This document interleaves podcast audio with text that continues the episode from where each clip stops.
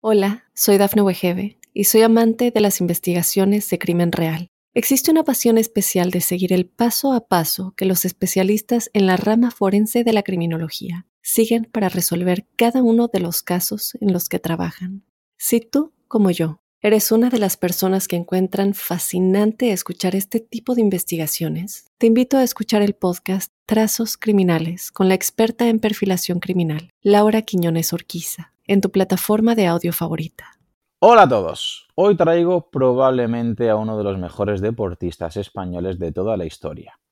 Probablemente el mejor corredor de trail de la historia y uno de los deportistas con más récords, títulos y honores del panorama deportivo, tanto corriendo como esquiando o escalando. Y sí, estás en lo cierto. Hoy está con nosotros nada más y nada menos que Kilian Jornet.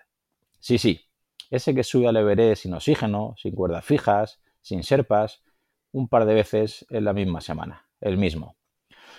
Pero no lo voy a entrevistar para que veamos lo grande que es como deportista, que podríamos hacer una entrevista eterna, sino para que podamos ver que Kilian es algo más que un tipo que corre y que cuida la montaña. Aunque solo nos llega lo bueno y bonito de su vida, hay momentos malos y adversidades que gracias al deporte y a la montaña le ayudaron a superar y a que hoy siga siendo el número uno como deportista, pero sobre todo, como ahora verás, como persona.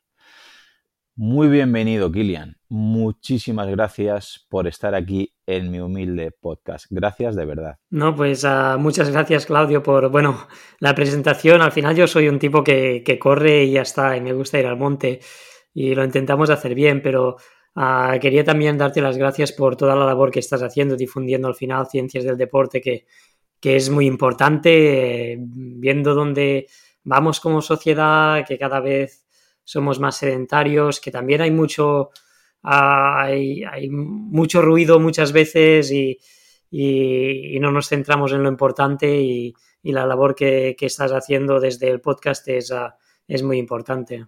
Pues muchísimas gracias, Kilian, porque llevo soñando muchísimo tiempo con, con, entrevistarte, soy sincero. Y claro, estos días se me acumulan 10.000 preguntas para hacerte. Pero la primera quiero que pongamos en contexto a Kilian en sus inicios y sobre todo cómo le influyen los hábitos de vida, la actividad física, la montaña y los estudios. Si analizamos tu pasado, en algún documental o en tus libros vemos que tu madre ya señalaba que de pequeño eras un niño con muchísima energía, a veces, ¿no? Demasiada. Y que incluso a veces te comportabas mal contigo mismo. Incluso si no acababas eh, de sacar esa energía en forma de movimiento, tendías a la autodestrucción. ¿Podríamos decir que el deporte y la montaña cambió tu vida? ¿Qué hubiera sido de Kilian Jornet sin poder realizar actividad física en la montaña? Bien, yo, creo que no es que cambiara mi vida porque la montaña siempre estuvo presente y el deporte también, ¿no? Pero yo creo que el, lo que me permitió hacer mi vida es que mis padres desde, desde que éramos pequeños pues nos dejaron hacer, ¿no? Yo creo que hoy una cosa que mucha, y yo lo veo como padre ahora que tengo dos niñas pequeñas, que es muy fácil el, el prohibir, ¿no? Es muy fácil el decir, eso no lo hagas, eso qué tal, que es peligroso, que que es más fácil que se queden mirando la tele y que no salir a hacer una excursión en el bosque con ellas porque tú estás cansado y tal y cual. Y eso yo creo que es la cosa que, que, que, que me ayudó a ser quien soy. Y es que desde pequeños, pues cuando íbamos al volver de la escuela, pues a o íbamos con mi hermana a jugar por el bosque y nos dejaban ir allí en invierno, pues a veces íbamos con pelotas, había nieve y no nos decían nada. A veces, pues, a, y, luego con mis padres, pues los fines de semana, las vacaciones, siempre íbamos al monte a, a hacer alguna cima, alguna excursión, a movernos, ¿no? Yo creo que aprendimos a, a eso, a, movernos, a estar afuera, a, a hacer deporte, ¿no? de, como un juego. Y ya sí que cuando era adolescente, a, a mí el cambio más heavy, digamos, fue de, pasar de la escuela, que era una escuela rural, en la montaña, un ambiente que hacíamos mucha actividad, a, a, y cuando fui al instituto, que allí pues no encajaba de ninguna forma, ¿no? Yo decía, pero es que a mí lo que me gusta es, ir al monte, es ir a, salir en bicicleta, es ir a hacer eso. Me, me, gusta, me gustaba mucho estudiar, pero las actividades, digamos, sociales que, que se hacían en el instituto, pues no era lo que me gustaba, no es lo que hacíamos en la escuela con los otros chavales, ¿no? Y entonces allí, pues es donde decía, pero yo aquí no pinto nada, ¿no? Y, y fue, tuve la suerte de empezar a estar en el centro de tecnificación de esquí de montaña, que allí sé que me encontró con otros chavales que hacían esquí de montaña, entrenar y todo eso, y entonces ya poder encarar toda esa energía hacia, hacia el deporte, ¿no? Ya no verlo solo como un juego, como, como niños, sino de, ponerle a una metodología detrás. Pues sabiendo cómo era ese Kilian de niño, ¿cómo crees, ahora que estás, digamos, en, la otra parte, cómo crees que debería ser eh, ese trabajo con niños o con adolescentes en, escuelas deportivas y en el mundo de la montaña respecto a los valores, la organización, las competiciones? Si tú tuvieras que organizar algo o estuvieras al cargo de una escuela deportiva, ¿cómo crees que debería ser ese enfoque, Kilian? bueno, aquí, aquí no soy experto en eso, pero yo creo que primero es el, deporte o la actividad física en general en las escuelas. en, España, pues no sé si ha cambiado mucho, pero se hacían una hora de educación física por semana. esto, y muchas veces parecía casi como cuando te castigaban ir a vez de correr, ¿no? Y parecía un castigo, parecía una, y, la actividad física es súper importante por el metabolismo, porque somos animales que necesitamos movernos por la salud física, para prevenir las enfermedades, para, salud mental. Es decir, no le damos la, importancia ni le, ni le otorgamos la, la, importancia que tiene ¿no? desde la educación. Y la educación tendría, a, mi parecer, se debería hacer actividad física cada día con, niños, con adolescentes, cada día se tendría que tener un espacio de, actividad física para, para, el desarrollo y, para la salud, ¿no? Y ya luego, una cosa que viendo que en Noruega creo que, están haciendo muy bien en el desarrollo de, los chavales que quieren hacer deporte es que hay algunas cosas muy interesantes. Primera, que por ejemplo, mm, la especialización llega más tarde. Hay, hay clubes deportivos, no hay clubes deportivas de una especialidad, sino que tú, tú estás federado y estás federado a deporte. Y entonces, pues, los niños pues escogen las actividades que, que quieran mm, y normalmente hacen bastantes actividades, sea correr, fútbol, esquí de fondo, montaña, es decir, no hay una especialización muy temprana. Y luego otra cosa es a nivel de, competición, ah, no hay clasificaciones hasta creo que hasta los 12 años. Hay, hay, competiciones, hacen carreras, pero no hay ningún ranking y no hay premios, ¿no? Entonces, eso también ah, hace que al final los niños tienen desarrollos muy distintos, ¿no? En edades tempranas, ¿no? Pues hace que haya menos frustración, que, que la gente pues pueda crecer al ritmo que, necesita. Hay gente que, las adaptaciones le vienen más tarde, más temprano. Pues de esa forma prevén un poco eso. Yo creo que eso son dos cosas muy, muy claves. Y, la última que diría, y que tuve la suerte de, de, que mis entrenadores pues lo pusieron muy claro, es que el deporte es una cosa que primero es por placer. Es decir, quizá puedas llegar a ser profesional, pero eso yo creo que como motivación cuando eres chaval tiene que ser lo último, último. Tienes que pensar, yo hago eso porque me gusta y el pensar en, el proceso, o sea, no pensar en resultados. Ah, yo de hecho empecé a pensar en, en resultados, es decir, este año me planteo hacer eso en la Copa del Mundo tal, una vez ya había ganado un campeonato del mundo ah, en, en, junior. Decir, antes era foco en entrenamiento, en el proceso, en mejorar año a año porque el resultado depende de tantas cosas, ah, es decir, de, evidentemente, de, tu técnica, de tu fuerza física, de tu capacidad de competir, pero hay muchos factores externos, de, si otros chavales están más fuertes, están más desarrollados, de si tienes mala suerte, porque en deporte también pasa, hay días que, no sabes por qué y hay mala suerte.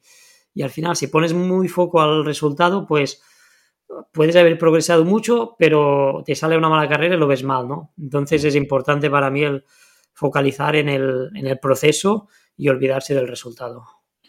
Claro, bueno, eso creo que es muy importante y, vamos, lo que decías de una hora, hoy en día hay mm, niveles que sí que sean dos horas de educación física, pero otros niveles que todavía están con una y comunidades autónomas que, que, bueno, que por ejemplo en bachillerato la ponen como opcional. Entonces un chaval que no tenga la opción de cursar educación física y que no se mueva y esté todo el día encerrado, estudiando, sentado, creo que le hacemos mucho más daño de lo que nos creemos a veces desde los propios padres, profesores, porque es que, como has comentado, eh, luego lo que, mm, lo que te marca la vida eh, con esta edad de niño y adolescente es, es brutal. Mm, siguiendo un poquito tu cronología, eh, hay una anécdota que, bueno, una desgracia más que una anécdota que me gustaría pararme, que es que te rompen la rodilla, ¿no? La rótula y tienes que estar parado varias semanas. Y claro, con, la energía que, que, emanabas, me parece que es eh, bastante improbable, ¿no? Que te quedaras quieto. Entonces aprovechas, ¿no? Para ejercitar otras zonas del cuerpo e incluso para empezar a leer cosas sobre el cuerpo humano. Eh, la pregunta que tengo es, ¿esta desgracia que te ocurrió pudo despertar la curiosidad por estudiar y pudo ser el origen de que actualmente tengas un conocimiento brutal de la fisiología y el entrenamiento y que, por ejemplo, eso fuera lo que te despertó la curiosidad para estudiar eh, ciencias de la actividad al deporte, que lo estudiaste en Francia, ¿verdad? Sí, bueno, conocimiento tengo cada, cada, tengo un poco, me voy conociendo a mí mismo, pero, pero tengo mucho, mucho que aprender. Pero sí que de hecho yo creo que esa lesión me ayudó muchísimo, ¿no? Y, y físicamente aún tengo las consecuencias, es decir, mi, mis dos piernas tienen una fuerza muy, muy distinta. Es decir, a nivel de fuerza máxima, a nivel de ángulo de fuerza, a mis dos piernas, si, si las viera, o sea, si se viera la fuerza de una y la otra, dirías que son dos personas distintas. Pero, pero a pesar de eso, la, la lesión me ayudó muchísimo en, primero, en correr mejor, porque era un, cuando era un chaval era todo nervios, me ponía mucha presión, mucho estrés en las carreras, y, a partir de esa lesión, pues estuve al final pues seis meses entre hasta volver a competir de, nueve, de nuevo.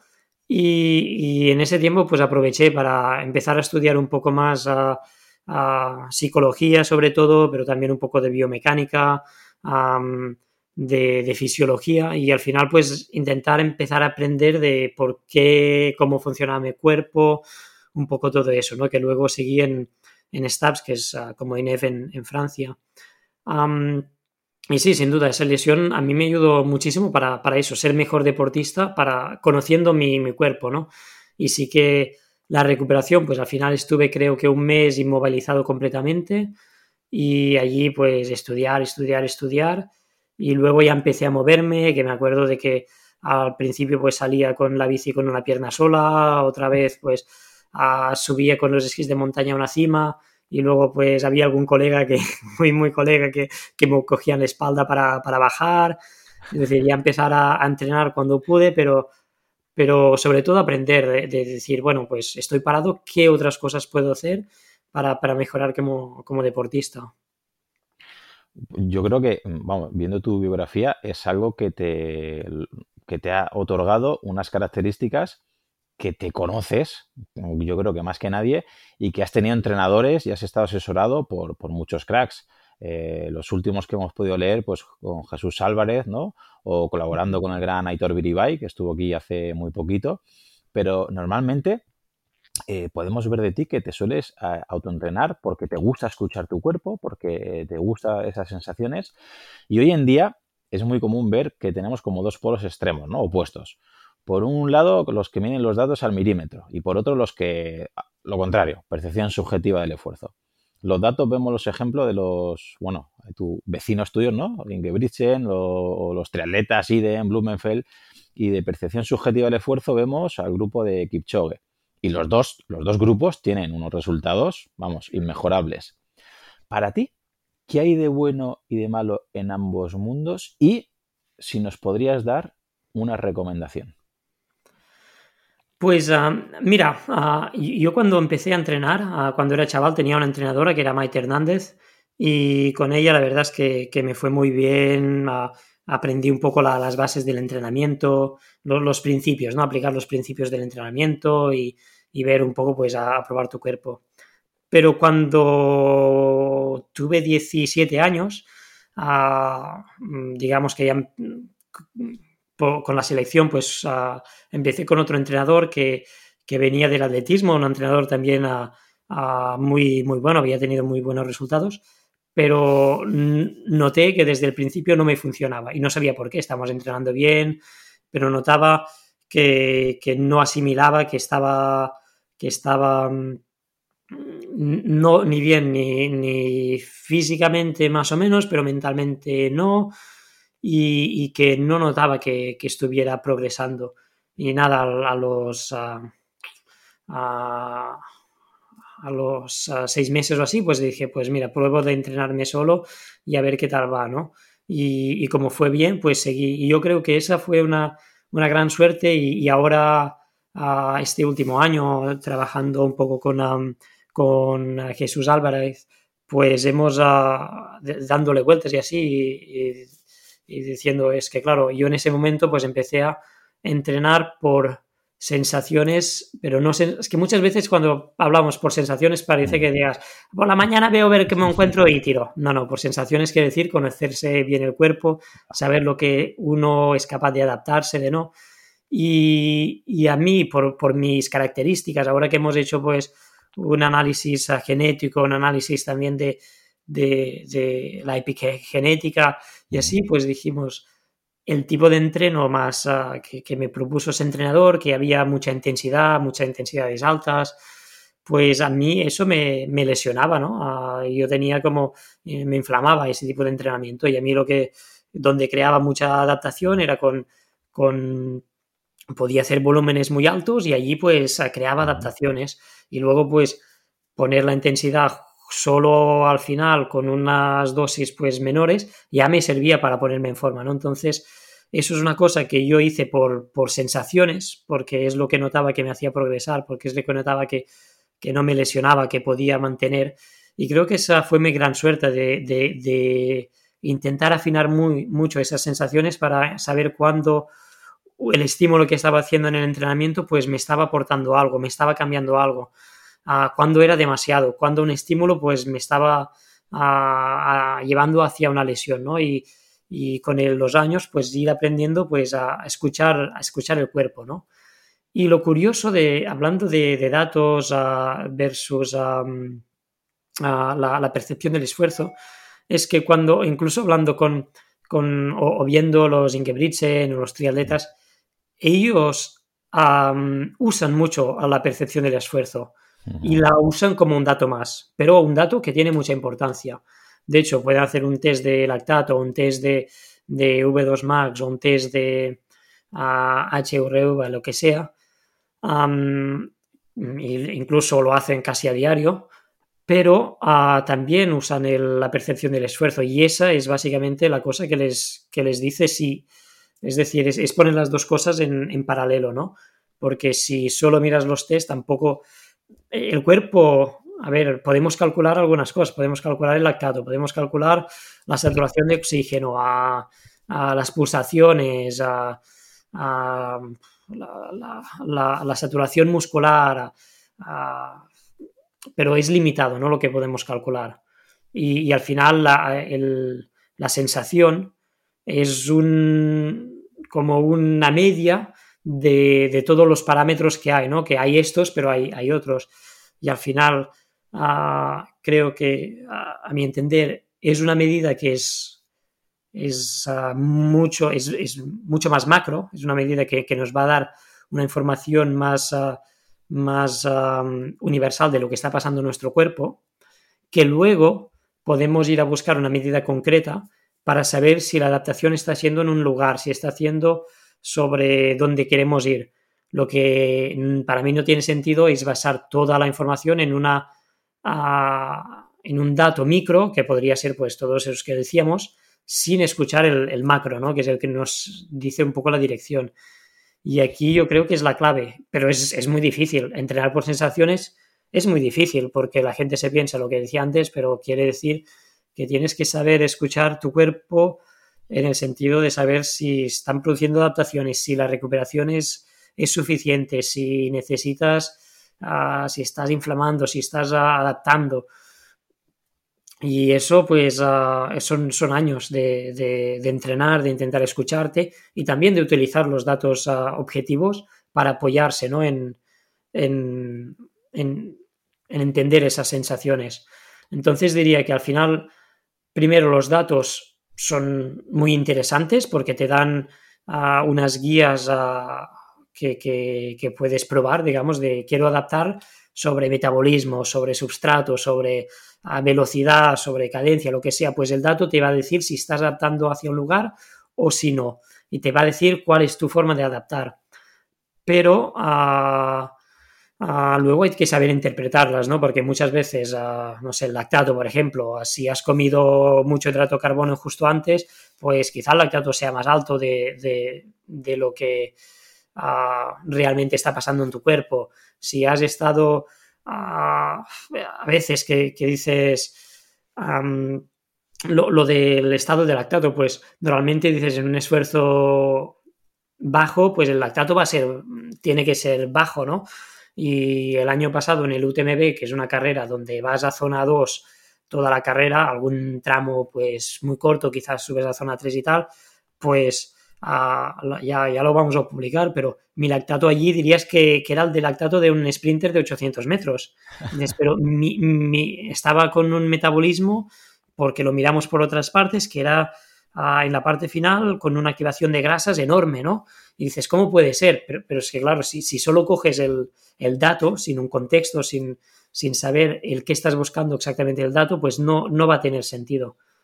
Pero yo diría es eso, mm, busca intentar conocerte y para intentar conocerte es uh, buscar los datos uh, objetivos para saber uh, quién eres, cómo funcionas, qué es lo que está pasando, para luego ser capaz de interpretar los, la, la, sensación es un poco complicado, es decir, no es blanco o negro, es, ah, es un poco todo, pero es como a mí me funciona y creo que, es la forma más... Ah, ah, bueno, con, las herramientas que tenemos hoy en día disponibles, pues creo que es lo que, lo que se puede asemejar más a, a la realidad. Has dicho cosas muy interesantes y eh, con dos de ellas me quiero parar un poco, porque sobre todo con el tema del lactato y de la saturación de oxígeno, es que me parece, vamos, eh, algo que mm, me gusta eh, hablar sobre ello para que la gente lo tenga un poquito más en cuenta. Sobre el lactato tuvimos aquí a Adrián Castillo de FISAC hablando de lactato y obviamente te ponía a ti de ejemplo. Pero me gustaría, Kilian, que nos explicaras qué es el lactato y sobre todo, por qué tú eres tan bueno produciendo y reciclando este lactato y las ventajas que esto te otorga. Bueno, para, explicar lo que es el lactato, creo que invitar a la gente que vayan al episodio con, con Adrián o buscar gente que lo, que, lo conoce mucho mejor, ¿no? Pero bueno, así muy, muy, muy rápido, el lactato básicamente es un, producto que se, que se produce con la glicosis, es decir, con, con al utilizar hidratos de carbono para producir energía, pues hay un subproducto que es el lactato que a partir de, cierta intensidad pues, pues se produce, ¿no? Y, hasta hace no mucho pues pensábamos que el lactato era muy malo porque al final pues se acumulaba en la, en, la sangre o en los músculos y, nos impedía seguir más a ritmos fuertes, ¿no? Lo que se ha descubierto o se ha visto en, las últimas décadas es que ese lactato ah, es, bueno porque al final es la, fuente de energía, ah, la, mejor fuente de energía que, tenemos, ¿no? Básicamente ah, para hacer esfuerzos, esfuerzos mm, rápidos. Entonces, lo que tienes que ser es capaz del lactato que produces por, por, por tu esfuerzo, por el metabolismo, puedes ser capaz de reciclarlo para poder usarlo como sustrato energético, ¿no? Y aquí yo creo que está la clave en, los deportistas de, resistencia, de mm. ser capaces de mm, producir lactato para poder reciclarlo, para poder utilizarlo como, como sustrato. Y, lo interesante es, ah, ah, hemos visto en, en algunas carreras o, así como a veces lo que decía antes, ¿no? que, en carreras incluso de, de, ultrafondo, que, que, vas incluso sin, sin, bueno, evidentemente tomas mucho hidrato, pero, pero donde el metabolismo principal no es de, no es la glicosis, cómo se, se, produce lactato por, por es decir, lo, hemos visto que, que, se está produciendo lactato y cómo se está, se está utilizando mucho, ¿no? Incluso el día después de la carrera, cómo el lactato sigue siendo un sustrato para, para, para reponer, ¿no? Entonces aquí lo, yo creo que queda mucho para estudiar eh, cómo, cómo, funciona también en, sobre todo en intensidades ah, más bajas, ¿no? ¿Por qué se producen esas cantidades de lactato en intensidades bajas con, con, con distintos substratos? Pero al final, ah, aquí lo interesante del, entrenamiento en, resistencia es, es, eso, ser capaz, ah, evidentemente, si, tienes el lactato bajo a intensidades más altas, pues mejor porque puedes ir a, mm, ir a ir más relajado, digamos, pero a, la que produces lactato, a ser capaz de, reciclarlo, ser capaz de, utilizarlo como sustrato. Y, aquí, bueno, cada persona va, a utilizar distintos métodos, pero todo el, entreno en zonas bajas ¿no? Eh, ayuda mucho a, trabajar ese reciclaje de, lactato, que al final es lo que, Ah, como decía, en deportistas de, resistencia, pues es, es, clave. Sí, comenta muchas veces Íñigo Samillán que es imprescindible trabajar en intensidades altas para que tu fibra rápidas, digamos, ¿no? Genere más lactato, pero trabajar mucho zona 2 o, bueno, eh, ritmos más bajos y, más suaves, porque es ahí donde tu lactato se puede reciclar, porque claro, si no, genera mucho lactato y eso genera mucho iones de hidrógeno, crea mucha acidosis, ya como tú dices, ¿no? Llevarás más tenso, vas peor, pero no significa si ahora mismo eh, a Kilian o a Claudio Nieto nos hacen una prueba de lactato corriendo al mismo ritmo, eh, a mí me sacarán más lactato al mismo ritmo que a Kilian, pero no significa que yo esté generando más lactato que tú, porque tú a lo mejor puedes generar mucho más lactato que otra persona, pero si estás reciclando ese lactato porque lo has acostumbrado, tendrás menos inconvenientes. ¿Es así? Sí, sin duda, que al final, lo que decía, lo interesante es el reciclar para, poder, es que además es una, una, fuente de energía que es mucho, mucho mejor que todas las otras, ¿no? Entonces, si, si eres capaz de reciclar y de poder utilizarlo para, para, como sustrato, pues es que es mejor que, que, que, el, el, hidrato de carbono al final, ¿no? Ah, y, es una fuente de energía que, tú te produces ti mismo, ¿no? Necesitas evidentemente pues un sustrato inicial, uh, un hidrato de carbono o metalobilizarlo, pero una vez lo produces, si eres capaz de reciclarlo, ah, es que lo vas a poder utilizar para, para producir más energía y también vas a poder ir limpiando pues todo el lactato que, vas produciendo. Correcto. comentaba también Íñigo Samillán y su colaborador, eh, su colega Brooks, que si a una célula le inyectaban lactato y glucosa, utilizaba antes esa mitocondria el lactato que la propia glucosa para que entendamos la, la, importancia. Pero esto del lactato hay gente que dirá, vale, a mí esto me suena eh, muy lejos, me suena muy, no sé cómo medirlo, no es fácil, no es accesible, o lo que antes hemos comentado de la saturación de oxígeno, tanto con un pulso oxímetro, un, human, ¿no? uno local. ¿Tú crees que a medio y largo plazo eso se va a estandarizar y se va a popularizar? Porque hasta donde yo intuyo, creo que tanto la saturación de oxígeno local a nivel muscular como eh, la toma de lactato me parece que puede haber un antes y un después a la hora del el rendimiento y la salud. ¿Crees que a medio y largo plazo podremos tener esos medidores relativamente accesibles o baratos para el común de los mortales? Mm, personalmente creo que sí, porque se están viendo cada vez más y, de hecho hay lactato, se está utilizando mucho más ahora que hace, que hace cinco años o que hace incluso tres años, diría y, sobre todo en, otros deportes, ¿no? Yo creo que en, atletismo se, utilizaba ya desde hace bastantes años, ¿no? Pues empezaron con Marcus Bakken aquí en, Noruega, pues fueron de los primeros que empezaron a, utilizar el lactato de una forma sistémica.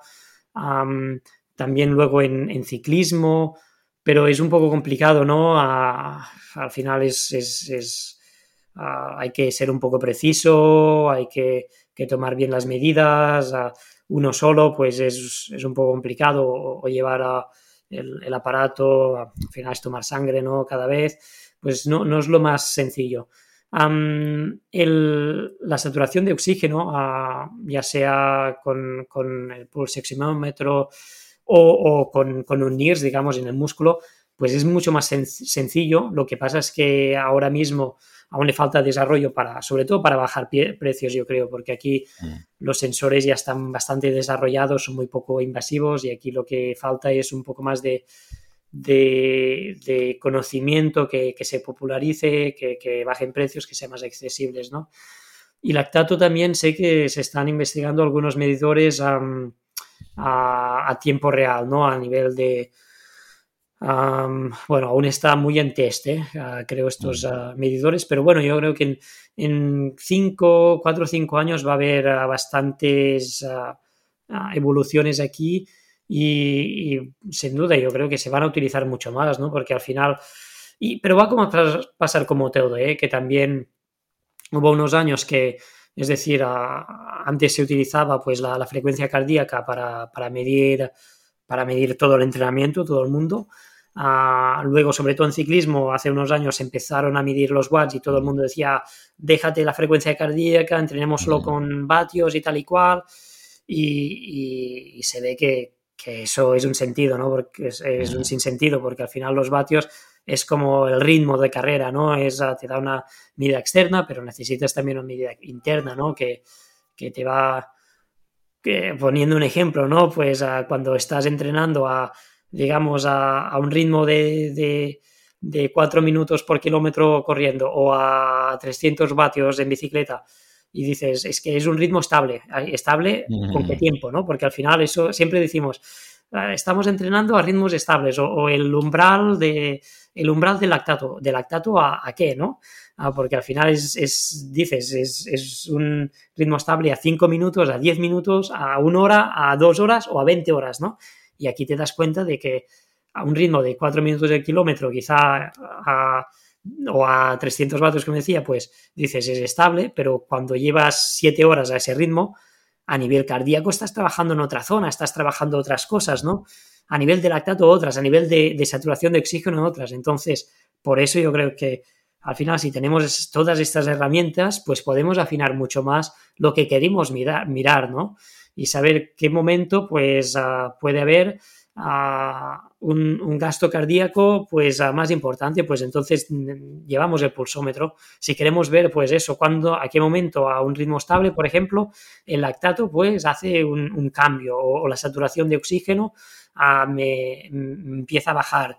Y, si sabemos eso, entonces podemos decir, pues quizá es mejor a ah, empezar a trabajar pues a nivel de, oxígeno, a nivel de, reciclaje, a nivel pues de metabolismo porque hay que combinarlo todo, ¿no? Es decir, aquí es, lo interesante de, combinar los distintos datos y los datos, digamos, externos, ¿no? Como el, ritmo, los vatios, los metros hora, por ejemplo, en, corriendo o en esquí, con los datos internos que nos están diciendo lo que está pasando internamente. Pero yo creo que sí, que y, los dos que comentabas, lactato y oxígeno, a la, saturación, pues son dos que están bastante desarrollados y que se están empezando a popularizar mucho entre deportistas de élite y porque van a ser más fáciles hacer las mediciones, creo, en el futuro, pues van a ser más, más asequibles y más, más populares. Completamente. Yo creo que a medio largo plazo lo tendremos seguro porque hasta donde yo estoy eh, entendiendo estos procesos veo, vamos, mm, como un doping tecnológico, ¿no? Aquel deportista que tenga acceso a esos datos, pero como tú dices, muchas veces veo, una vez más, extremismo, ¿no? Lo mejor son los vatios, la variabilidad cardíaca, no, si me levanto con el HRV bajo no entreno, digo, vale, tampoco. No, no lo utilices para eso, utilízalo para tomar. Por eso, te quería preguntar que hay mucha gente mm, muy extremista con la teoría, ¿no? Con los papers, con las investigaciones, con lo que diga este libro. Y luego el otro extremo, ¿no? La gente que es la práctica, mi sensación, mi percepción, yo voy sin nada, voy sin reloj, voy sin vatio, voy sin ritmos. Eh, para ti, ¿qué le podrías recomendar a una persona que quiera rendir? Obviamente, que no quiera tus títulos, porque es imposible, ya tendría que ir un poquito más específico, ¿no? De manera profesional. Pero, ¿qué sería lo mejor y lo peor de ambos extremos, Kilian? Pues yo creo que a nivel de, la parte científica, ah, lo peor es que en general ah, son estudios a corto plazo, ah, porque por, la ciencia y además que a nivel científico, pues también en, eh, si, quieres hacer una carrera, si quieres hacer una carrera científica, prestigio, tal igual, pues también vas a buscar el, el eh, escribir muchos papers, ¿no? Mm. Ah, y eso quiere decir que al final vas a hacer ah, trabajos ah, en, corto plazo, ¿no? Entonces, las adaptaciones que pasan en corto plazo, pues, pues son un tipo de adaptaciones que, producen cambios mm. locales que pueden ser interesantes, pero que no producen cambios a nivel de, de, biología, ¿no? De, cambios biológicos de la persona, ¿no? y luego que que al final, si es un estudio, al final un estudio puede ser con una gran masa de personas y sacas una media, y al final esa media, pues, bueno, es una media. O es un estudio que es un caso, lo que se llama caso estudio, que es una persona concreta y haces un estudio sobre esa persona concreta, ¿no? Y tanto si es una media como si es un caso estudio, si lo coges muy, a la letra, al final no, no, lo vas a aplicar a ti, ¿no? Porque si es un caso estudio de una persona concreto, pues esa persona va a tener unas diferencias pues, genéticas de, adaptaciones que van a hacer que lo que le las adaptaciones que esa persona tenga, pues no van a ser las mismas que, tú vas a tener porque, porque hay el principio de individualidad que cada persona pues va a reaccionar de forma distinta a un mismo estímulo. Y si es una media, pues estamos en lo, en lo mismo, ¿no? Entonces, lo, peor de la parte más científica en ese sentido es si te lo tomas mucho a la letra y si intentas mm, darlo por ah, validado sin validarlo tú mismo. ¿no? Yo creo que lo mejor de la ciencia es leer los estudios, ver bien el proceso y si ves que tiene sentido para ti, entonces recréalo, haz, ah, mira ese estudio ah, y recréalo en contigo mismo, ¿no? Contigo mismo. Dice, vale, pues veo que hay esa metodología detrás, hay este interés, pues lo recreo conmigo mismo, veo si me funciona a mí, a mi individualidad o no.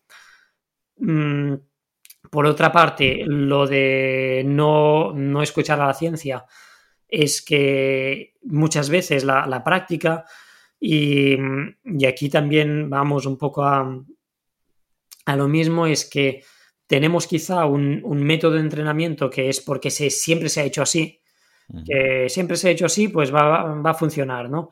Y pasa que mucha gente, yo creo que, no, mm, no progresa mucho o, no, se lesiona bastante porque siguen unos métodos que, a ellos no, no, les funcionan, ¿no?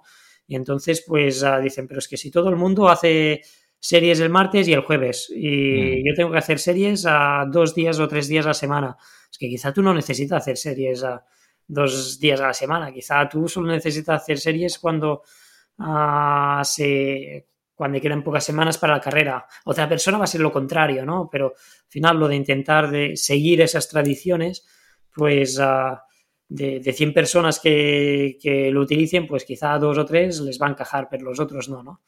Entonces yo creo que aquí es uh, el, el, saber escucharse, el saber se necesita, yo creo que el, cuando, cuando tienes una intuición a nivel de sensación, de, poder ir a saber por qué está pasando y aquí es donde necesitas la ciencia, ¿no? Decir, vale, noto que me pasa esto, noto que, que no sé, me ahogo o que cuando estoy subiendo, pues noto que, las piernas está lo que... Y, aquí es donde la ciencia pues te va a poder encontrar a, respuestas, ¿no? pero bueno, también lo pienso, la, gente que, o viendo la gente que ha rendido muy bien en, muchos deportes, sobre todo, bueno, en deportes de, de velocidad normalmente es genética, casi todo, ¿eh? Genética y que, que la gente pues no se desmadre. Pero, pero en, deportes de resistencia, donde el trabajo es mucho más importante que, que, la genética, entre comillas, pues ah, donde ves gente que, progresa, es gente que es que es, muy sencillo, es decir, entrenar, mm, entrenar bien es muy simple pero, pero lo simple es muy difícil, ¿no? Porque al final ves es gente que entrena de una forma muy constante, que no hacen locuras, ¿no? Eso de la, semana de hacer, eh, que también ahora con, redes un poco a la gente tiene presión de publicar los mega entrenos y, las borradas y, es que eso no, no, es lo que te hace mejorar, ¿no? Lo que te hace mejorar es salir cada, ser muy constante en el entrenamiento, no lesionarte, ¿no? Porque así que puedes seguir a seguir mejorando y las adaptaciones pues vienen con los años, no vienen con los meses. Entonces, ah, pues te das cuenta que la gente que, es buena es gente que llevan años trabajando de una forma ah, muy constante y que les llegan los resultados, ¿no? Y que, y que al final han, encontrado su método para no lesionarse y para poder seguir, ah, seguir progresando. Y eso, eso es sencillo de hacer, es simple de hacer, ¿no? Porque es entrenar, es tener pocas distracciones, es comer bien, es, es tener un entorno que, no, tengas estrés y, al final es buscamos más las soluciones más a, más a corto plazo o, que, que, te prometen las milongas y, no, la realidad es que, para todo, para recuperar, para entrenar, pues lo, más sencillo, pero lo que pide más esfuerzo y más más compromiso, pues es lo que funciona, más que, la solución corta. Sí, creo que es más fácil siempre decirlo que hacerlo, pero la verdad es que a veces lo, el ABC ¿no? es lo más importante a la hora de entrenar y a veces buscamos métodos de entrenamiento mágico. ¿no? Ahora con los noruegos eh, está muy de moda, ¿no? El método noruego de triatlón, de atletismo, como, venga, voy a descubrir qué están haciendo para ponerme más fuerte que nunca y al final te das cuenta que, que no hay un secreto, que no hay una fórmula mágica y menos que le valga a todo el mundo. Y en algo que sucede también es con el tema de la nutrición, como has dicho. Hay gente que, bueno, promulga que solo hay que comer hidratos y todos los días como hidratos, alto en hidratos. Luego hay los opuestos, hay que comer grasa, dieta cetogénica. Luego hay los del ayuno, ayuno siempre. Y entonces vemos un poquito como la teoría y la práctica, ¿no? Mucha gente que publica esto eh, no está hecho con atletas o está hecho pocas semanas, pues, unas dietas en concreto, sobre todo las extremistas, ¿vale? Y entonces, como decía, ¿no? Hay muchas investigaciones, hay muchos papers, pero muy poca gente creo que ha podido vivir en sus carnes lo que tú has hecho, porque mm, podemos ver que tú eres capaz de tomar 100 o, 100 o 120 gramos la hora de carbohidrato durante 100 kilómetros o más corriendo, que el que no lo sepa, pues es una barbaridad. O sea, tienes que tener un entrenamiento del estómago brutal. También has hecho ayunos de cuatro o cinco días corriendo, que, ¿no? que incluso te has llegado a desmayar. Y eh, también has hecho entrenamiento de alta intensidad a 6 o 7 mil metros. Es decir, eres un claro ejemplo de flexibilidad metabólica. Entonces, me gustaría que nos explicaras, así, grosso modo, cómo eh, puedes llevar todo esto a cabo ¿Por qué lo haces y cuáles serían tus conclusiones de tu metabolismo? Que antes de, terminar esta pregunta quiero dejar claro que no estamos ni tú ni yo incitando a que nadie haga lo que tú haces o has hecho porque tú lo has ido probando poco a poco y sabes hasta dónde llegas y tú has ido, es decir, porque hay gente que llega y el primer día se mete 120 gramos de hidrato cada hora y en la segunda hora, claro, para por diarrea o para por un problema enorme. O se va a ir a correr en ayunas dos días y nunca ha hecho ni un ayuno eh, estando sentado y a las seis horas se marea. Eh, ¿Qué nos podría decir respecto a esto, Kilian? Bien, pues primero eso, ¿no? Que al final ah, tienes que probarte a ti mismo, pero, pero, pero sabiendo también de dónde vienes, ¿no? y y cuáles son tus límites en, ese momento, ¿no? pero al final, yo creo que, o por mi experiencia, la flexibilidad metabólica se trabaja pues, pues variando, ¿no? También, de decir, y, al final es, pues, mira, en, en carrera, pues si, si estás acostumbrado a X veces, a, ya sea en competiciones o, en, en, algunos entrenamientos específicos de comer más, pues vas a acostumbrar un poco el cuerpo a, chupar un poco más de, hidrato, ¿no? si luego también, aparte de eso, pues te metes días de, de, entrenar sin, sin, substrato, ¿no? por ejemplo, esta mañana que he salido y hemos ido a hacer, pues hemos estado siete horas en, el monte entrenando y, por, la actividad como era y por el peso que ya tenía que llevar y tal, pues comida no, no llevo no llevo casi nunca en el monte. Si no es un, entreno que, que quiera hacer velocidad, digamos, pero no lleva nada y, por peso pues no he llevado agua, ¿no? Y hemos estado pues 7, 8 horas en el monte sin, sin comer ni beber. Entonces, eso quiere decir que es, creo que me aporta pues beneficios, sin duda, a nivel de, de, metabolismo, de, de oxidación, de grasa o, a nivel de, hidratación, de, a nivel de riñón y tal y cual. Hacerlo cada día, no, es peligroso, evidentemente. Ah, sobre todo la deshidratación a nivel de riñón y así. Es una cosa que yo antes hacía mucho, es decir, hacía casi siempre. Y, hemos visto ahora también trabajando con Jesús, ¿no? Pues que, tenía algunos problemas allí, que tenía que empezar a hidratarme mejor. Y, sigo haciendo salidas así, pero contadas, ¿no? Es decir, mira, pues hoy quiero trabajar más la, parte renal, hoy quiero trabajar más el metabolismo de, oxidación grasa o el de, o el de hidrato. Pero yo creo que lo importante es, en general, tener una dieta equilibrada, es que al final es, sencillo, una dieta que, sea muy variada, que haya muchos alimentos distintos, que, haya por, aportar a nivel de, todas las necesidades, de, proteínas, a nivel de, de, hidratos, hidratos lentos, a nivel de, grasa, a nivel de, minerales, a nivel de... Y también para la, para la, microbiota, ¿no? que, sea una, dieta muy variada, que haya muchos alimentos para, para que para que tenga, para que el cuerpo pues sea capaz de tener el sustrato que necesite en cada momento, ¿no? Y, que tenga pues los, los minerales, vitaminas para, poder funcionar bien, ¿no? Y aparte, una vez tengas eso, que es lo primero, es decir, no nos centremos en lo otro, no nos centremos en ayunas, no nos centremos en los 120 gramos, eso va a venir después. Primero céntrate en tener una dieta muy completa, muy variada, que yo eso es una cosa que cuando era joven pues no lo hacía mucho también a nivel económico, ¿no? Porque dices, tengo poca pasta, pues, ah, pues, pues como pasta, ¿no? Porque es barata. pero, pero al final es importante al final decir, bueno, pues, pues una dieta muy variada y encima de eso, pues entonces pones el estímulo de decir, hago un estímulo de, de hidrato de carbono en un entreno especial donde vas a comer mucho. Vas a buscar otro día un estímulo donde vas a buscar deshidratación, otro día un estímulo donde vas a buscar pues un trabajo de, más extremo a nivel de, de, utilización de, de, materia grasa, ¿no? Y otra cosa importante es que necesitas producir energía. Es decir, si, tienes que comer para, poder producir energía, ¿no? Y eso también es importante saber si quieres.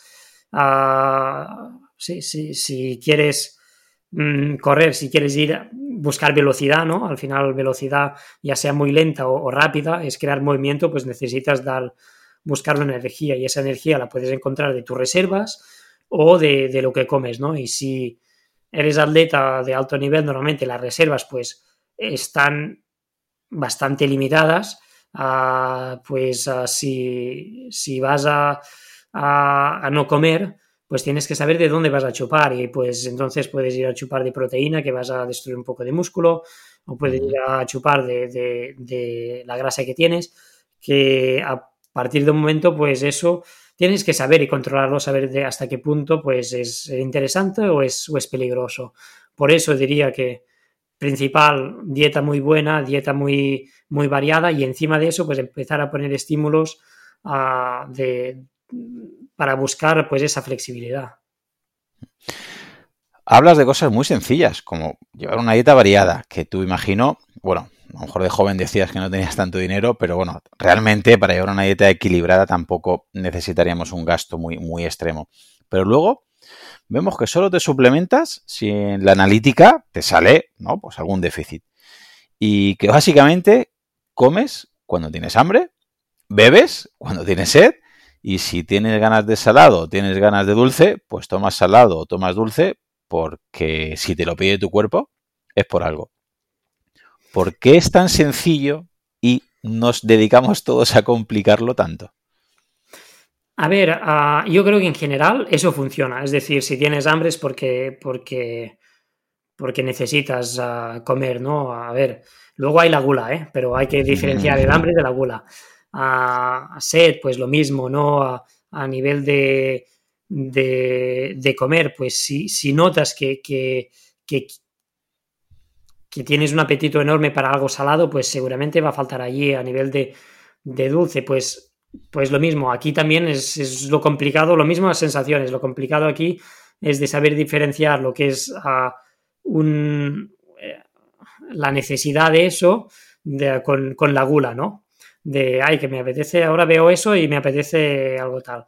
Um, y a nivel de suplementos, pues uh, sí, uh, es lo, lo, los que funcionan, pues a nivel lo que sí que he empezado este año bastante es uh, con el tema de probióticos.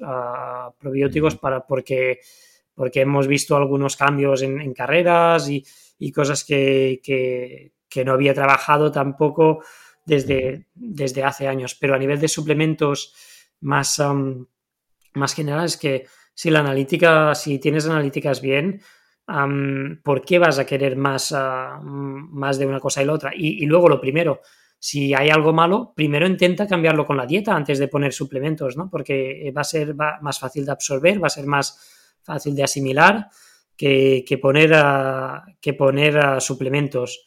Y también a nivel científico hay pocos suplementos que, que se hayan probado sí. que tengan un, un, un, impacto, ¿no? Hay la cafeína, que sí que está probado, pero por ejemplo yo soy un no respondan a la cafeína, ¿no? Es decir, a mí la cafeína pues pues puedo tomar y, y, y, me va a dar igual. Entonces, pues tampoco, ¿no?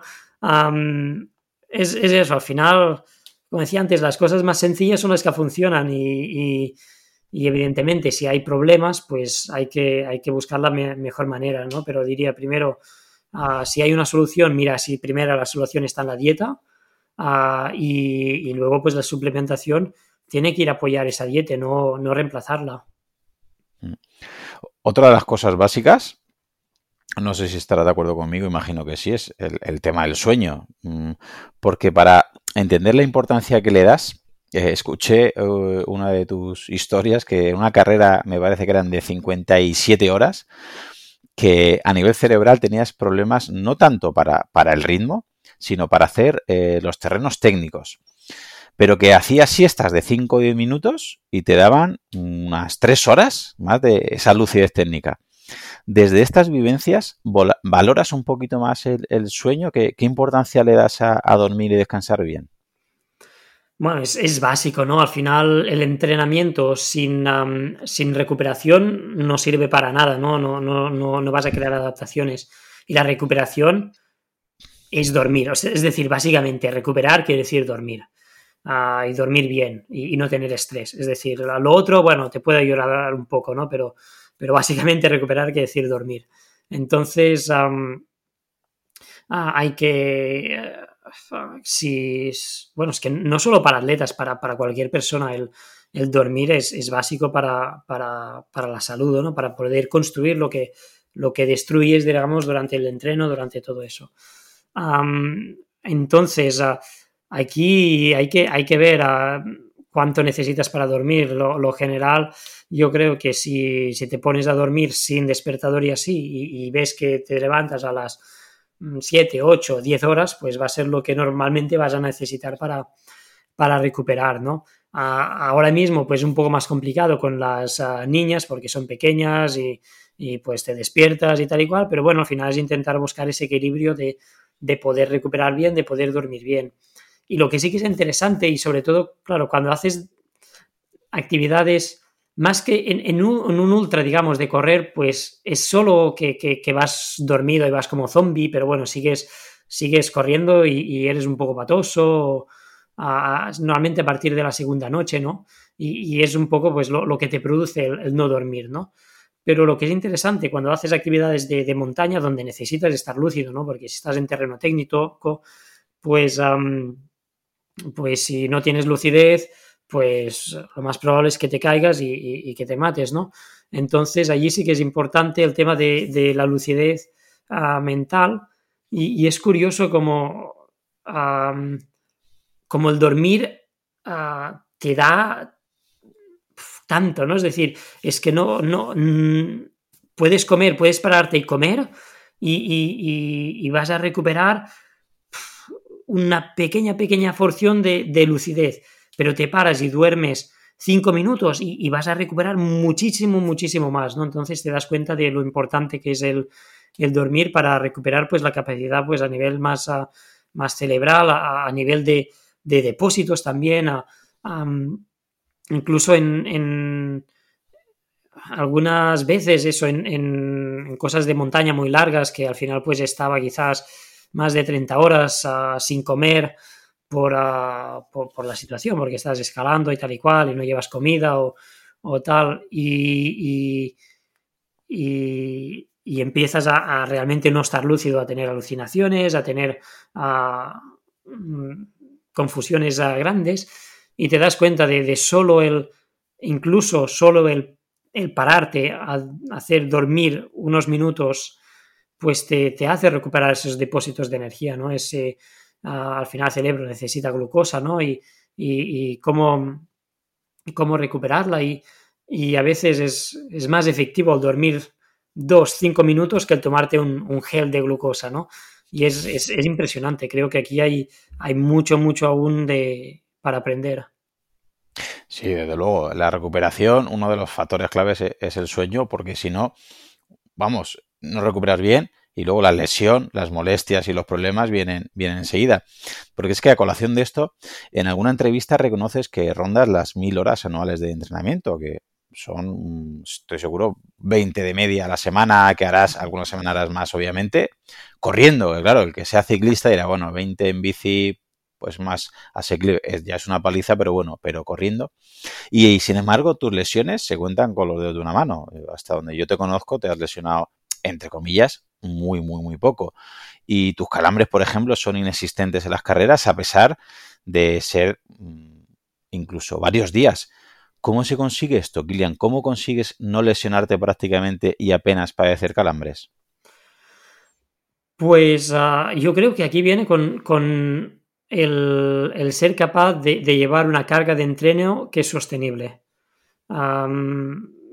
Es la, cosa que creo que es la, más importante en ese sentido. De, que la carga de entreno ah, nunca he sentido estoy haciendo por encima de mis posibilidades. Y, eso me va a producir algo. de hecho, las únicas veces, es decir, he tenido lesiones a nivel de, de accidentes, ¿no? Sobre todo en esquí o así, escalando.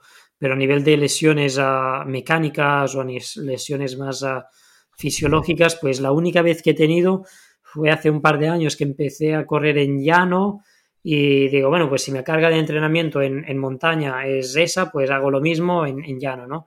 Y empecé a hacer más intensidad, a cambiar mi tipo de entrenamiento y entonces empecé a, a, a tener lesiones, ¿no? y, fue volver a cambiar a, una carga de entreno a nivel de distribución de intensidades y, volumen total, ¿no? Yo creo que la clave está aquí en, la distribución de las intensidades y, nivel de volumen, que eso es distinto para cada persona, pues encontrar el tuyo.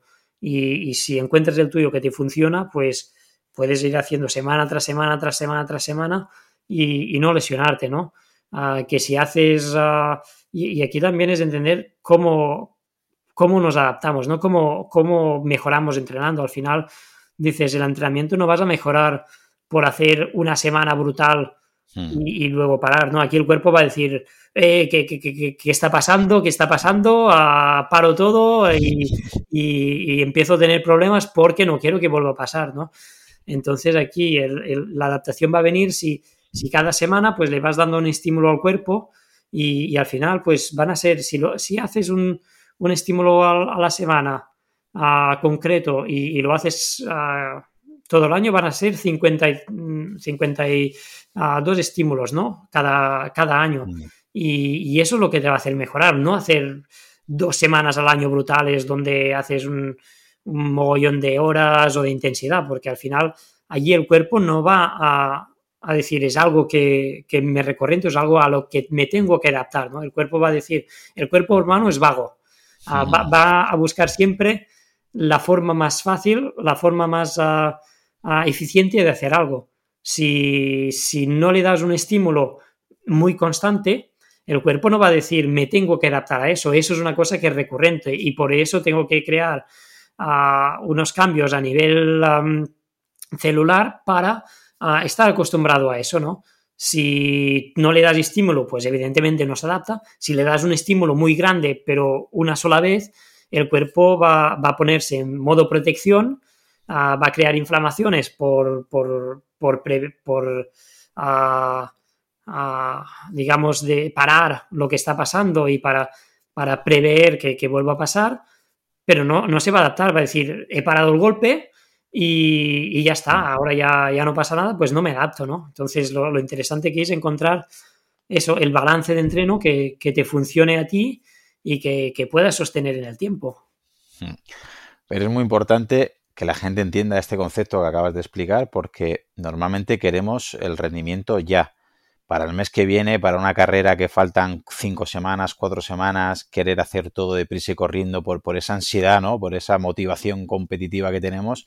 Y a veces no entendemos que la homeostasis y la alostasis no funciona así y que, como tú muy bien has dicho, tu cuerpo tienes que convencerlo para que se haga más fuerte, para que pierda grasa, para que sea más resistente, se haga más veloz, pero eso se hace muy poco a poco, continuamente y, entrenando eh, constantemente para que eso salga a la luz.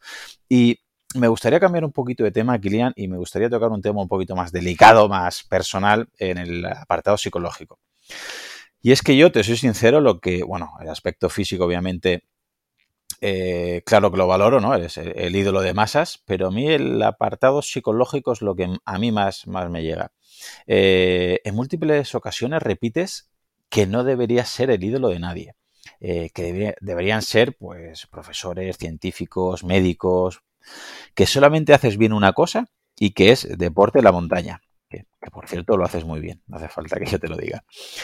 Pero claro, mucha gente puede decir, bueno, este lo dice por, por, ser humilde, ¿no? La, falsa humildad. Pero es que llega un momento, corrígeme, a ver si no interpreta bien tu biografía que lo ganas todo y que de repente ya no te motiva a seguir ganando. Incluso llegas a odiar eh, tu foto o tu nombre o, tu marca, ¿no? Eh, o que la gente te idolatre, lo, llegas a rechazar. ¿Qué le dirías a las personas que sufren este efecto Kilian y que por imitarte, por querer ser como tú, y que obviamente no tenemos tus condiciones, se van varias horas a la montaña y luego sufren problemas, se lesionan o incluso las tienen que rescatar y los propios rescatadores y, entrenadores o familiares eh, parece que le echan la culpa a Kilian Jornet porque ha incitado, nos está incitando a la población a hacer todo eso cuando tú realmente es lo que rechazas, no te gusta y un poquito te da miedo. ¿Es así?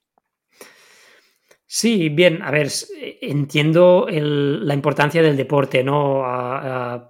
en la sociedad, en el sentido de que en una sociedad que cada vez es más sedentaria, pues todo lo que sea incitar a hacer deporte ah, es, importante y es positivo, ¿no? Y aquí, pues el deportista de élite, pues tiene un papel en eso. Ese es el sentido que, le encuentro a mi actividad a nivel de sociedad, ¿no? Digamos, pero evidentemente, pues, ah, como decías, pues tendríamos que darle mucha más importancia pues a, un profesor, a un científico, a un tal, porque al final a esas personas pues nos, pueden dar una información, unos conocimientos que van a ser mucho más interesantes que, que, el que nos dé un deportista. ¿no? Entonces yo creo que hay que saber diferenciar lo que nos motiva de lo que nos enseña, ¿no? Y al final los extremos son interesantes porque te, hacen ver pues a lo que uno es capaz de hacer con maximizando ¿no? pues todas las posibilidades, pero no es lo que no es lo que te, te marca lo que tú puedes hacer, ¿no? Es decir, al final tenemos que, ser muy, muy, al final es, ser muy conscientes de, quién somos y, muy autorresponsables, ¿no? Al final la, la, autorresponsabilidad yo creo que es una cosa que, cada vez es, menor, ¿no? Y, que, es, que es imprescindible para sobrevivir, ¿no? Yo creo que, al final el, ser responsable de uno mismo quiere decir, pues, saber cuáles son sus límites, cuáles son sus capacidades y aquí ah, lo vemos ah, con los niños, ¿no? Que los niños al principio, pues, ah, no tienen la capacidad, esa autorresponsabilidad, ¿no? Y, hacen, pues se tiran por todas partes y, se hacen daño. Y, luego van aprendiendo ¿no? a, ser responsables de, lo, de sus acciones. ¿no? Y, vivimos, yo creo, en una sociedad que, lo que estamos perdiendo es, eso. Y es culpa de, de, muchos, bueno, de, muchas cosas, ¿no? ya sea desde, desde el marketing, desde ah, los discursos de si quieres puedes, de no pain, no gain. Sí, no pain, no gain, de, todo eso, de decir, uh, y, también de, yo lo veo en el mundo de la montaña, ¿no? De decir, pues si quieres uh, subir al Mont Blanc o al Everest, pues paga pasta y, te subo, ¿no? Entonces, no es, educar es educar en, en, el, en, el, resultado y no en, el proceso, ¿no? Entonces, evidentemente, pues mm, puedes, ¿no? Pero mm, si hay un problema, eres piel. Y aquí yo creo que es, es la, gran diferencia. Y en el mundo de la montaña, y eso es una cosa que, me preocupa cada vez más y que, intentamos educar, pero, pero es complicado, la verdad, es que mucha gente confunde la, capacidad física con la capacidad técnica o la, o la experiencia, ¿no? Y aquí es, es, muy peligroso porque yo, de hecho, Ah, explico una anécdota que me pasó hace años, que hace, hicimos una, travesía en el macizo del, del Mont Blanc ah, con esquí de montaña, esquí extremo, ah, escalada, y, era una travesía en invierno. Y, eh, y, en verano, ese verano, pues una persona, no la conocía, me, por redes sociales me contactó a ver si le podía pasar el track de esa actividad, que le parecía muy bonita, que él iba a hacer el UTMB y que la semana antes en Chamonix pues quería hacer ese entreno que le parecía bonito.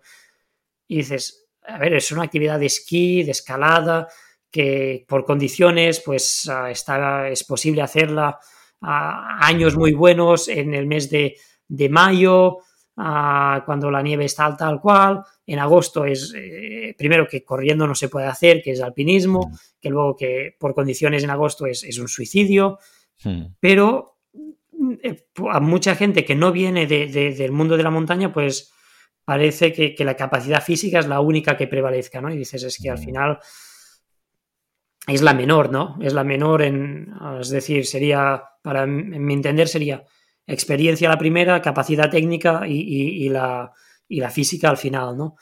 Y, hay, que, hay que hacerlo entrar a la gente porque al final puede haber gente muy fuerte, pero es que es que si estás en la montaña, un error técnico, un, error de, de, saber ver las condiciones, pues no es como, no sé, si vas en bici y, pillas un pajarón, ah, pues, ah, pues bueno, pues mira, llamas por teléfono y te viene a buscar, ¿no? O si estás en la pista entrenando y, y te pasa algo, te lesionas, te rompes un isquio, pues, pues te vas a casa, ¿no?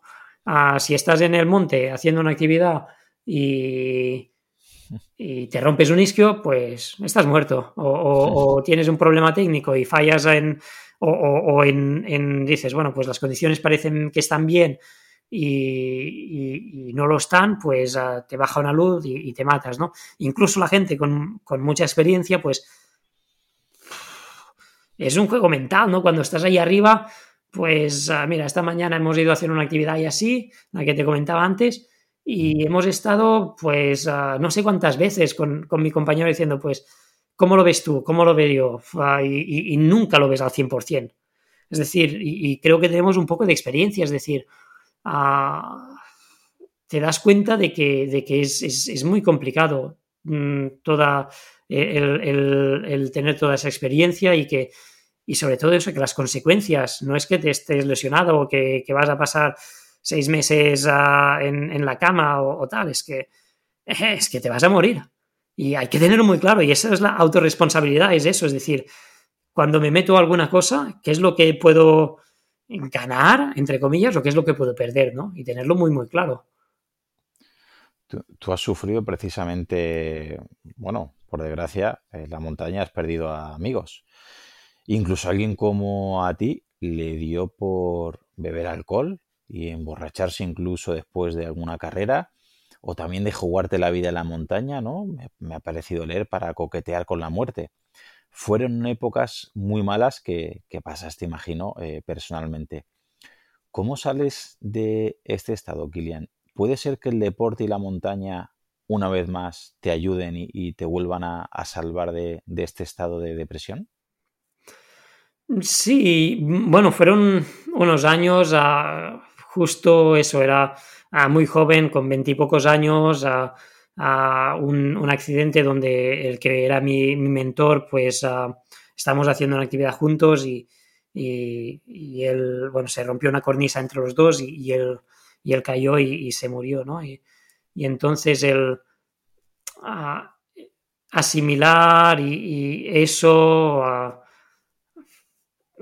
tardé años, tardé unos cuantos años a asimilarlo y, y, bueno, pues eso, mm, a mí no, no, me gusta el alcohol y de hecho hace años que, no bebo nada, ¿no? Pero una época que, bueno, por, por, por desconectar, por no pensar en eso, pues o bebía alcohol o, o sea, me emborrachaba o, iba a hacer actividades de montaña donde sabía que estaba jugando muy al límite por ver si era un error que se hubiera matado él y no yo, o sea, que, te comes el tarro y, al final pues buscas ah, cosas que, no...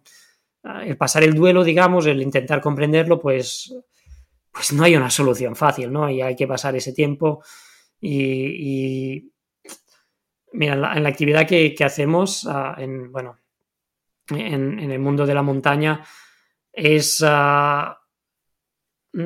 nunca te acostumbras, pero es, una actividad donde, donde hay muchos accidentes y donde cada año pues hay unos cuantos conocidos, unos cuantos amigos que, que, se mueren, ¿no? Y, no quiero entrar a, a, discutir si es una cosa que tiene sentido que lo hagamos o no, o por qué lo hacemos, porque tampoco tengo una respuesta, ¿no? Lo hago porque me gusta y, sé los riesgos y a veces digo soy gilipollas de ponerme aquí y otras veces dices es que me lo da todo, ¿no? la sensación de estar aquí.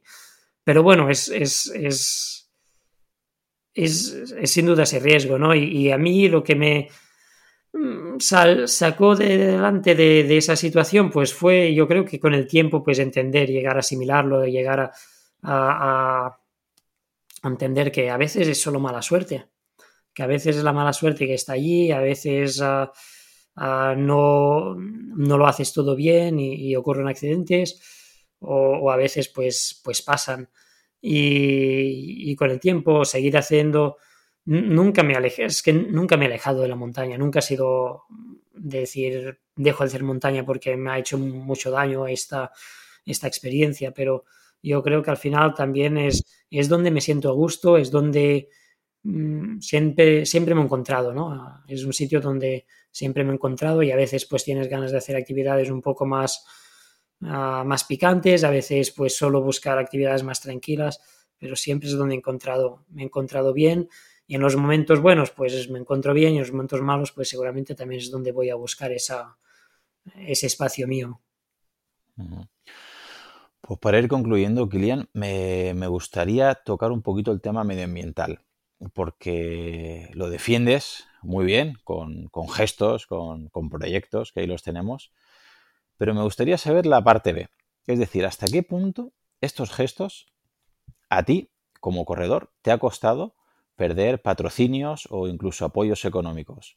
Es decir, ¿sale caro para un tipo como tú tener estos valores medioambientales? Porque quizás hasta donde yo entiendo, hay un negocio ahí detrás que no le interesa del todo que, salga esto demasiado a la luz y que haya muchos kill on your nets no le vendría muy bien a cierta parte de la industria.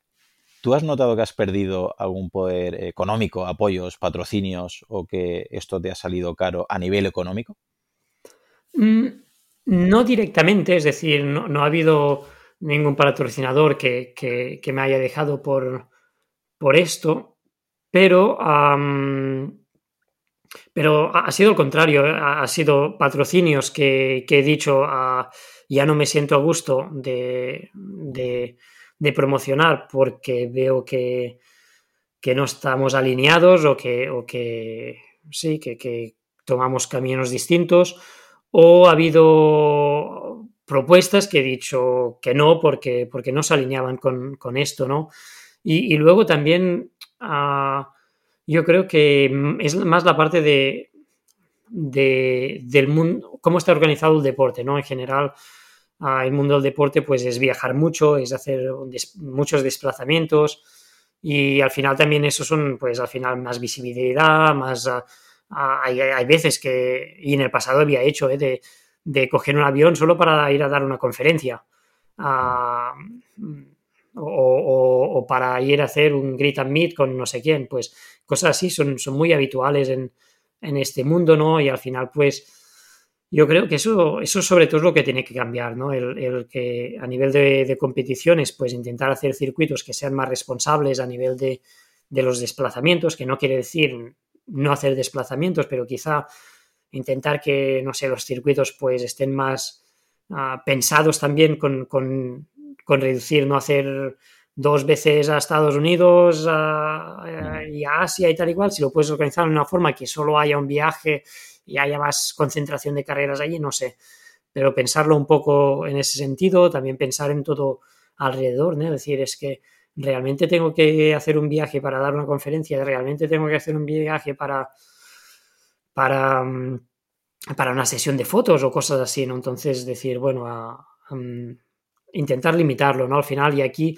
pues directamente, evidentemente, no, no, no me quita a sponsors y tal y cual, pero sí que, que indirectamente te, te hace perder oportunidades, pero es que al final, ¿qué quiere decir perder oportunidades? ¿no? La oportunidad es pues que tenga X ah, más ah, ah, euros en, la cuenta bancaria o es que mis hijas puedan esquiar o puedan hacer montaña al cabo de unos años, ¿no? Pues al final es ponerlo todo en una balanza, ¿no? Y, es, complicado a veces porque sin duda, pues, pues quieres tener más... que, que, se recompense más tu trabajo, ¿no? Pero también tengo la suerte de que, de que los sponsors que tengo, que he tenido, pues me han apoyado mucho y, ahora mismo pues puedo escoger también el decir no a, un patrocinador que pueda venir, ¿no? O, no a una carrera o una conferencia que me paguen, paguen dinero. Y, no, no, debería ser un privilegio que tengo yo porque tengo ah, ya un buen, un buen sustento económico, sino que debería ser normal que, que se pudiera decir no en esos, en esos casos. Hmm. Pues para que tus hijas el día de mañana puedan esquiar y escalar, que con el padre y con la madre que tienen, mm, genética creo que tienen, si la epigenética les acompaña, que creo que también van a ser buenas candidatas. Eh, me gusta despedirme con la ley de Pareto. Entonces, en la montaña, ¿qué dos o tres cosas podríamos hacer el resto de los mortales para alcanzar ese 80% de buenos resultados que deberíamos obtener para mejorar esta crisis climática desde nuestro día a día y que tus hijos, mis hijos y los hijos de todos nuestros oyentes puedan disfrutar de la montaña como lo estamos haciendo hoy en día, Kilian? Pues mira, diría tres cosas. Una primera es, el principio de leave no trace, que quiere decir que, no dejes rastro, y aquí quiere decir no solo que no tires basura, sino que, todo lo que tengas, pues que, que, realmente lo utilices, ¿no? Es decir, pues si tengo este, este material, si tengo esas cosas, pues las utilizo, las reparo, las hago que duren mucho tiempo, uh, de, de, de, dejar la mínima huella posible, ¿no? Cuando vas a hacer a, actividades, pues, ¿qué es lo que puedo hacer para que la huella sea, sea menor? Cuando piensas con, con los animales, que, que, cómo te puedes integrar en un sitio sin, sin dañarlo. Uh, la segunda sería, creo que es, que es un ejercicio muy interesante, es el calcular tu huella de carbono, ¿no? Que es, uh, tú coges un año y calculas, pues, o un día, coges un día y calculas, pues, ¿qué haces desde que te levantas por la mañana? Pues, tomas ese desayuno, uh, abres estas luces, uh, pones la calefacción, coges el coche o coges el, tren o lo que sea, vas al trabajar, vas de compras, que compras, analizas un día todo lo que haces y dices, ¿dónde puedo mejorar? Ah, ¿Dónde es donde contamino más? ¿no? Y lo analizas y lo analizas una vez y puedes recortar ya para, toda tu vida, ¿no? Si, si haces esos, ves dónde realmente hay un impacto real y dónde puedes hacer cambios. Y la tercera es de pensar que muchas veces pensamos en, en estos gestos que son importantes ¿no? del día a día, pero después hay, gestos que, que, es, que pasan con, nuestra decisión que, que, no somos conscientes, ¿no? Y aquí quiero decir, pues, el dinero que tenemos, ¿qué se hace con ese dinero que tenemos? Ah, porque, a ver, mm, si tú lo tienes en un banco, ese dinero ah, lo invierten, ¿no? Lo están invirtiendo en, en, ah, en proyectos fósiles o lo están invirtiendo en, en qué lo están invirtiendo ah, cuando, cuando vetemos al final. Es decir, ¿dónde tenemos el dinero? ¿Qué, qué se está haciendo con nuestro dinero? ¿Y, qué estamos uh, votando? Al final son las dos decisiones que, que son seguramente las, las más... las que tienen más impacto, mucho, mucho más que, que, quizá pues cosas que son importantes como la dieta, como el medio de los transportes que hacemos, que evidentemente tenemos que cortar, pero qué hacemos con nuestro dinero y qué hacemos con nuestro, con nuestro voto, pues eh, aquí es el, el 80%. Yo no tengo eh, muchos oyentes, pero por si hay alguien que le hemos tocado un poquito esa fibra, ¿dónde podrían encontrar el material con el que trabajas eh, o tu compromiso con el medio ambiente, Kilian?